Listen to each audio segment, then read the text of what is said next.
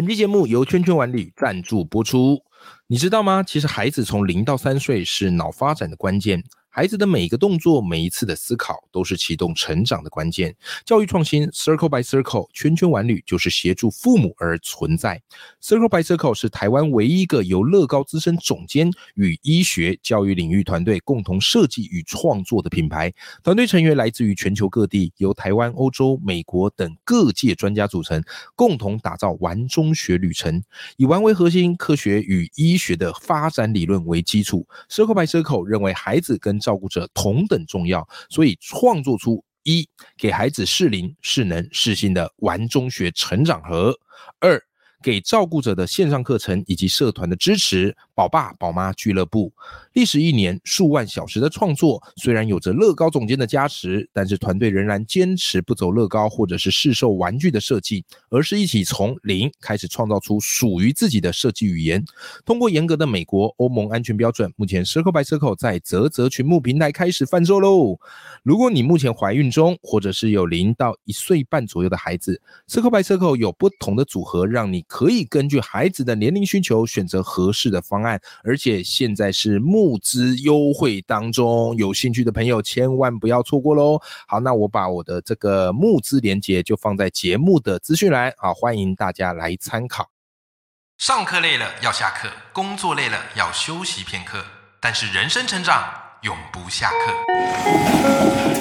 嗨，欢迎来到 Life 不下课，我是欧阳立中，每天陪你学习练功，一起玩出你我的理想生活。Hello，各位听众朋友，欢迎收听 Live 不下课，我是王立忠，每天一集不下课，别人休息你上进，累积你的复利成长。哎，有没有发现我的声音好像好了不少，对不对？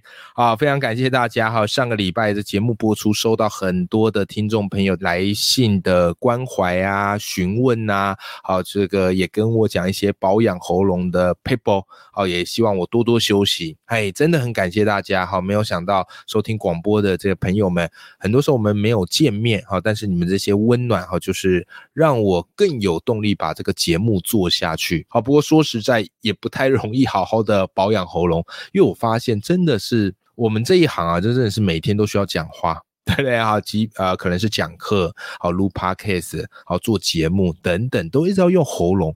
目前喉咙状况你会发现，哎，我声音已经变比较清亮了，哎，可是有时候就是。每天早上起来是会觉得有点卡卡的啊，然后会有时候会有点想干咳。OK，好，这我觉得可能就是声带啊、喉咙啊，还需要一点点时间来修复跟保养。好，但谢谢你们温暖哈，也谢谢你们的鼓励啦。好，我会继续的好好的来保养我的喉咙。好，那么今天这集节目想要来跟大家分享什么呢？今天这集节目想要跟大家分享一个我非常喜欢的概念。我相信现在大家哈，因为都很忙碌。对不对？每天这个白天要工作哦，晚上回到家这个要顾孩子啊，或者是要来冲刺自己的斜杠事业啊，或者是要给自己一些休息的空间。好，所以你有没有发现，就是时间管理的这个议题哦，对大家来讲格外的重要。那关于时间管理的这个议题啊，其实也很多的书啊，或者课程都有提到。你多多少少应该也有接触到一些啊，比方说时间管理的这个矩阵啊，把事情分成重要不重要、紧急不紧急，有没有哈？四个象限的矩阵啊，或者是有一些叫做什么，先先吃掉那头青蛙啊，也就是你早上起来先把最难的任务先给干掉。那么那你后面的任务就简单了。好，所以关于这个时间管理的议题啊，真的是一个不败的显学。那对我而言啊，我最近读了一本书啊，这本书我觉得它里面提到的概念很有趣，我特别想来跟大家分享。好，这本书就是由刘润所写的，叫《底层逻辑》啊。这本书很有名啊，这本书我看博客来的排行榜哈，也一直都在上面。好，那刘论呢？我觉得他提出这个概念蛮有趣的，我不知道原创是不是他提的啦，但至少我是从这本书读到的啊，所以我就从这本书的概念来跟你分享这个关于时间管理的另外一种解读方式，好不好？好，那我不知道各位就是你对于时间管理的看法是什么？你有没有发现，就是生活当中，有一些人就很喜欢动不动就是什么约吃饭呐，或是约干嘛干嘛，然后一约可能一个下午、一个早上就没了。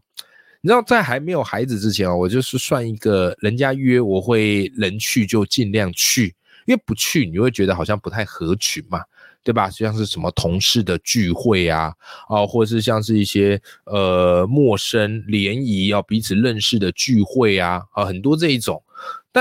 后来我自己创业之后，或是我自己慢慢有孩子之后，很多的聚会或是邀约，我能推我就推掉。就是我评估过后，我觉得去了没啥意思，或者非常花时间，然后我就推掉。然后这时候我才意识到，原来我对于时间的理解跟过去慢慢的不一样了。但真正把这个意识化为更具体的念头，是因为读了《流论底层逻辑》这本书。这本书我很推荐给大家看，讲的非常非常的好啊。那我觉得它的核心概念很重要，就是这世界即便的演化规律非常的多。非常的复杂，但是在所有的小规则背后，它有一个更庞大的底层逻辑。你如果不懂底层逻辑的运作，哎呀，不好意思，那你可能就很容易死得不明不白啊。随便举个例子好不好？啊，最近我相信在股市，大家一定都非常的不好过，对不对？而且也打破了大家很多的观念。是吧？所以你看，这最近股市哦，这个以前我们都说股市要看基本面呐，看公司的这样的营收啊或财报啊。可是很怪，今年其实很多公司开出来营收是不错的，然后台积电这个营收是非常好的，而且还创这个创了很多的这个历年记录。哎，奇怪，股价怎么一直跌嘞？也就是说，在这个营收的规则之外，它有更大的底层逻辑嘛？而这个底层逻辑是什么呢？哦，各方的看法不一定，对吧？或许在这样的一个底层逻辑当中，我们可以看到是哇，美国的这个持续的升息有没有？好，然后外资哦持续的从台股撤离，导致就算台积电它的本那个什么基本面再好，怎么样嘞？外资大卖，那自然而然它的股价就会低。好，所以这个是可以是一种啊，你去观察的底层逻辑。当然，今天啊，我们只是借用这个啊来跟你解释什么叫底层逻辑。好，那么关于时间管理的底层逻辑是什么呢？虽然我们学了很多的概念跟工具，但是我们用一个最简单的方式来看待时间，叫做时间的颗粒度。什么叫做时间的颗粒度？每个人的时间的颗粒度是不一样的。有些人他会把他的时间一天二十四小时，把它嘎成粉末，碾到非常非常非常的细。可是有些人的时间颗粒度呢是很粗的，明白没有？好，所以这个叫做时间颗粒度的概念，也就是你的一粒时间的单位值怎么算？哎。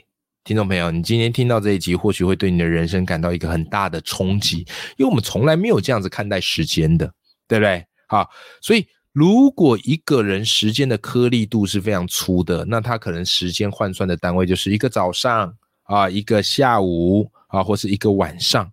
但是如果有人的时间颗粒度是比较细一点点的，他的时间单位可能是两个小时为一个单位。啊，跟别人讨论事情啊，两个小时一个单位，啊，做下一件事情两个小时为一个单位。但是有没有人时间颗粒度是更细的呢？当然有啊，当然有啊。好，比方你看到一些知名的企业家，啊，或是一些政坛的人物，啊，或是一些成功的人士，他们的时间的颗粒度细到非常非常的精微。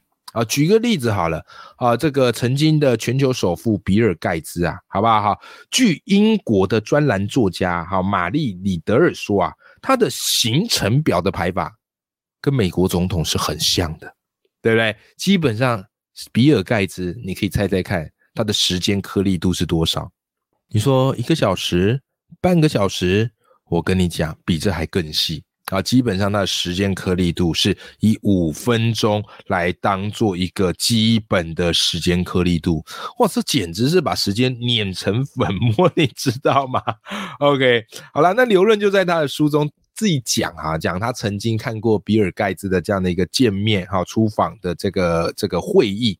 啊，比方他就讲哈，比尔盖茨曾经出访到这个中国嘛，啊，然后参加一个很重要的见面，结果你会发现哦，好，这个微软的中国同事啊，为了他的到来，要一遍一遍的测量从电梯到会议室要走多少步，花费多少时间，包含他每一个握手、签字、拍照、离开，基本上要抓的分秒不差。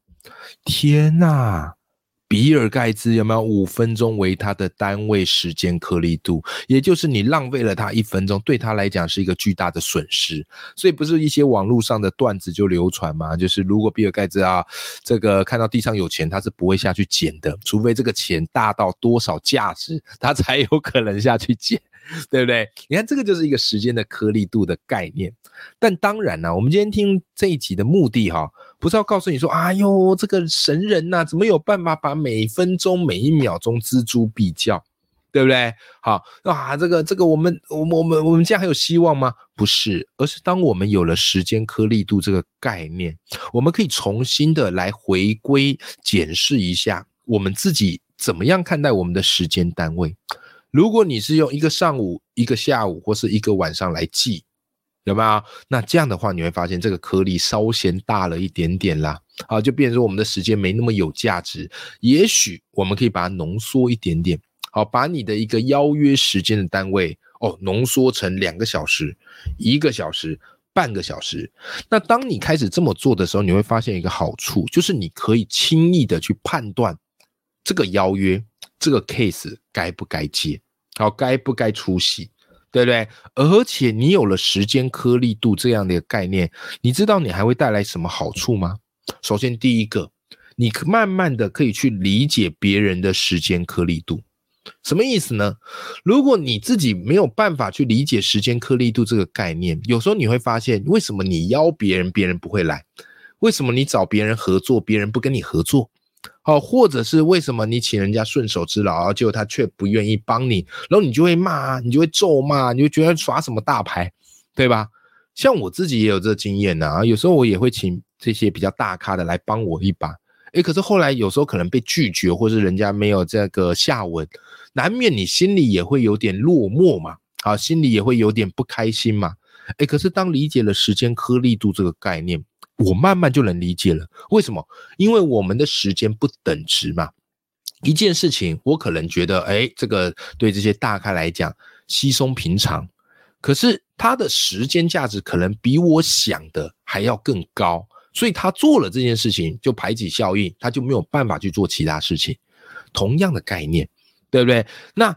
懂了这个之后呢，各位以后你在进行邀约，或是你在跟人谈合作的时候，你能够理解到别人的时间颗粒度，因此你可能会做一件事情，就是设法帮对方省时间。这件事很重要哈。